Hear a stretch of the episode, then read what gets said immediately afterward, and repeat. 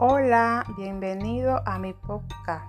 Soy Dariana y en el día de hoy le estaré hablando sobre la seguridad alimentaria, la cual juega un papel fundamental en materia de alimentación y nutrición, ya que la seguridad alimentaria es la que se encarga de aplicar las estrategias para garantizar que todos los alimentos sean seguros para el consumo, que haya disponibilidad y que sean accesibles